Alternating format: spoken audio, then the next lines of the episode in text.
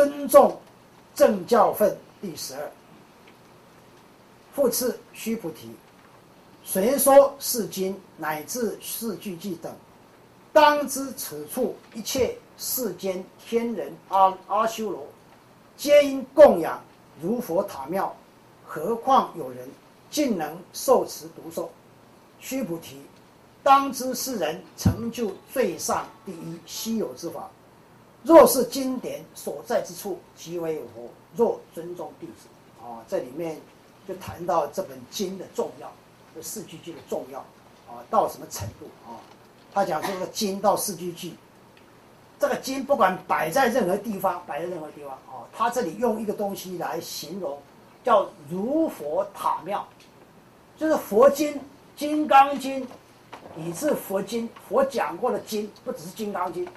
这里面当然谈的是《金刚经》，但是实际上解说应该讲是佛讲过的任何一部经，啊，即使是《不了义经》也是很重要，因为《不了义经》跟《了义经》的差别就是次第嘛，次第，啊，所以不管是佛讲过哪一部经，它不管摆在任何地方，要就是如佛塔庙，就是佛塔庙，哦，我们要向尊重佛塔庙去尊重它，去尊重它。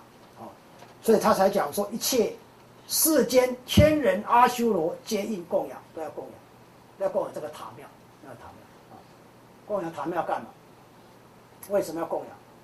最主要，各位晓得供养，即使同样供养，德有大有小，对不对？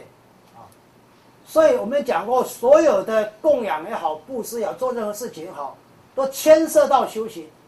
那修行法的。唯一的目的是什么？所有修行法都是为了修那个定力。那定力，我们前面上礼拜讲过，就是意识的稳定，意识的稳定性。比如他讲供养，你用什么供养，对不对？你用什么供养？你看到《金刚经》在的地方，或者是《维摩诘经》《华严经》摆在那个地方，那你你摆在佛桌上，或者是摆在你的住处，任何一个地方。那你怎么供养他？不要讲佛经，就讲佛佛好了。像我们这个佛，你怎么供养他？我们用什么供养？我们用香、用花、用水果、用水，用这样供养的。这个是什么供养？这个叫这个叫表象供养。这供养供养得到这样的供养得到的回报就是，呃也不错。但比如说我供养水果，比如说我供养水果，那我下辈子得水果吃嘛，对不对？啊，我供养水，有水可以喝嘛，对不对？那你要用什么水供养？用什么水供养？尽量清净的水供养嘛，对，尽量清净的供养。你用超高水供养，你下辈子得喝超高水。这个因果就这么简单而已啊。那用清净的水，那就得清喝清净的水，就这样。那你像水果一样，你用什么水果供养，用什么水果吃啊？对不对？啊，用香，啊，用香。我们我们为什么用最好的香？为为什么用最好的香？为什么买最贵的香？啊，我要假设你经济能力许可，水果、水任何东西都是做最好的。啊，那个不是浪费，不是浪费，那个表达。这第一个表达我我的虔诚，我的信心嘛。哎，第二个呢更重要，我能够舍了，我能够舍了，不然你舍不得买那么好的东西啊，对对？啊，所以你每做每一件事情都是跟你自己修行有关，跟别人其实没有太大关系。这是自求内证的最重要的重点，这些重要的。所以你在做供养或做任何事情，你不要去看别人，根本跟跟别人根本没有任何关系，跟你自己有关系。啊所以，当你供养的时候，这里面表示你可以舍离了，可以舍离了。供养是布施的一种，那也可以舍离。那舍离才有办法让你得到什么？到清净哦，所以你慢慢舍离，慢慢舍离，有一天你就清净。清净以后，进入了境界就不一样。清净境界以后，这个就是，这个就是不是表象供养，这是什么？这是真供养。真供养的话，就是实相供养。简单讲，就是一般密圣密宗经常讲的说，以身与意供养。真正的身与意供养，真正的身与供养，是已经真进入实相供养、真相供养境界里面。也就是说，你供养的时候，你的身与意都已经达到最亲近的境界，这个才是最大的供养，所以，我们前面的物质的供养、金钱的供养等等，那些都是都是为了舍离，因为舍离以后才有办法清净。啊。你不能舍离，就不能清净，不能清净，啊，所以这个是很重要，很重要，所以我们才讲说，呃，我们才一直不停谈布施问题。那一直谈布施，不是只有我谈，佛陀谈的更多，佛陀整本都谈布施，几乎都谈布施，啊，那在每一个阶段谈的布施，他用不同的方式谈，那因为每个众生的因缘不一样，他看能不能有个地方他契合了，因此他肯布施。那肯布施，开始布施以后，当你开始第一次布施以后，你懂得开始布施以后，你发现你的心量越来越大，你心量越来越大，啊，第一次困难，第二次就越来越大，越容易，越容易，啊，所以我们学员有些人做的非常好，他的布施，他的供养，真是超越我们的想象。但是既然做那么好，这是比量哦。这两个比较啊，两个比较，比如他捐一千块钱，他不是一千块，他不是三千块，他比他多嘛，对不对？这是比量而已。那是既然做这么好，为什么还不能成就？为啥成就？因为因缘还不记住，因为因缘不记住代表什么讯息？代表你布施还不够，很简单。好，用这样来检验自己。哦，这个检验，你随时一个想真正成就的人，你随时随地都在检验自己。哦以前儒家讲曾子，一日三省吾身，对不对？你三省吾身哪里够啊？你每分每秒每一件事情，碰到人的人事时都要做，都要做检讨，都要做反省，都要去觉察觉察，我哪个地方出了差错，我来我做的到底对不对？每一件事情都要如此。一个学佛修行，一学佛修行要成佛，哎，不是不是成就世间圣人就算了，哦，所以需要这个样子，需要这个样子。何况有人竟能受持读诵啊！所以讲这个供养，供养的德啊，仍然不如什么受持读诵，不如受持读诵啊！受持读诵，我再特别讲，刚刚讲到实践力行，受持讲实践力行，读诵讲什么？读诵哦！所以这个都是经典，为什么需要人家解说的原因。受持，我们晓得是要实践力行。那读诵呢？读诵要做什么？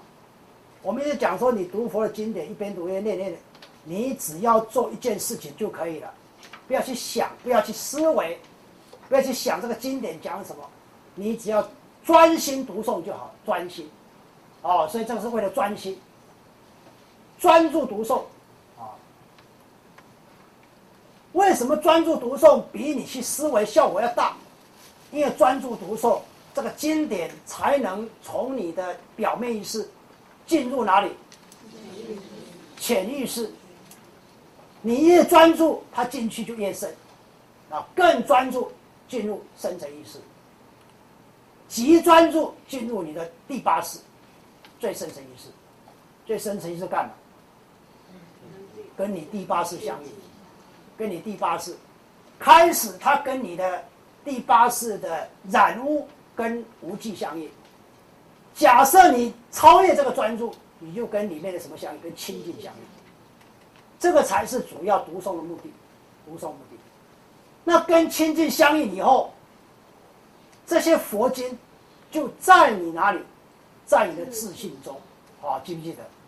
啊，所以佛经本来就在你自信里面嘛。我们练它干嘛？对不对？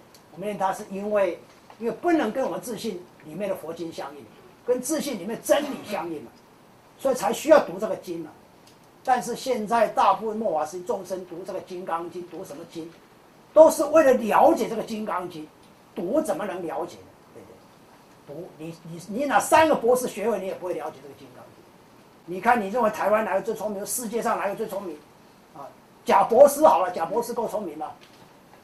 你叫他练金刚经看看，念金刚经，他也不能了解，不能了解金刚经，啊，所以经典的东西啊，用我们有限的知识经验，不足以了解这个无限的东西，不是了解这个东西，哦，所以唯一的就是我们恭恭敬敬的，诚心诚意的，恭敬跟诚心的最重要的问题点在哪？就是专心。反过来讲，你不专心，你就是不恭敬，你就是没有诚心，很简单。所以当你很专心在练，在练这个《金刚经》，或者你专心练九字禅，或者练其他符号的时候，为什么会有效果出来？会效果出来。啊，我们这这样的情况，包括我们学员，包括外外面的很多道场的人，有这样的经验的很多很多。他当很专心的时候。这个能量开始变化，这个能量开始变化，啊，比如说我们的动禅里面有个排除四大，排除大很好用啊，但是你你用到现在的排除大，你用在哪里？为什么你用没有什么效果？为什么？因为不专心嘛。动禅也一样要进入那个境界，不是平常打坐才进境界，三禅一禅都要进入那个境界，要进入那个境界，哦，所以这个才是最为重要，最重要哦。所以尽尽能受持读诵啊，须菩提，当知世人成就最上第一稀有之法。若是经典所在之处，即为有佛。若尊重弟子啊，所以这个就是讲说，我们假设这个，呃，这个《金刚经》它四季记，假设我们能够好好的受持读诵，那这个是第一稀有的之法，第一稀有法，这个《金刚是》成就。成就最上第一稀有之法，啊！所以假设你光是你光是知道哦，这是摆金刚地方，因此我跪下来这个礼拜他，啊，这也是供养嘛，供养。但是这样的这样的层次是比较低的，那是比较低，但是假设我们受持读诵，我们尤其受读诵，我们实践力行，受持先实践力行。读诵，你才能进入那个那个专注的境界里面。你没有受持读诵啊？为什么呢？受持摆在前面。我想以前的翻译者，像鸠摩罗什这么伟大的翻译家，他本身有很很多的实证的经验，他他实证境界很高啊。我们判断鸠摩罗什，最起码最起码三地菩萨以上，最起码三地菩萨啊，所以他才有那样一个神通量。所以他这样说译的经典里面就充满实证东西在里面，所以受持读诵，他为什么叫读受受读诵受持，对不对？为什么不反过来这样讲，对不对？啊，那就是因为你现在实践力行，啊，接下来你修那个金刚经才有办法真正入流，才有办法真正入流，否则你没办法入流，那假设能入流，这个才是真正最上第一稀有之法。不能入流，对很多人来讲，《金刚经》没什么用处，对不对？但是你可以进入境界，那就是最上第一稀有之法，最第一稀有啊。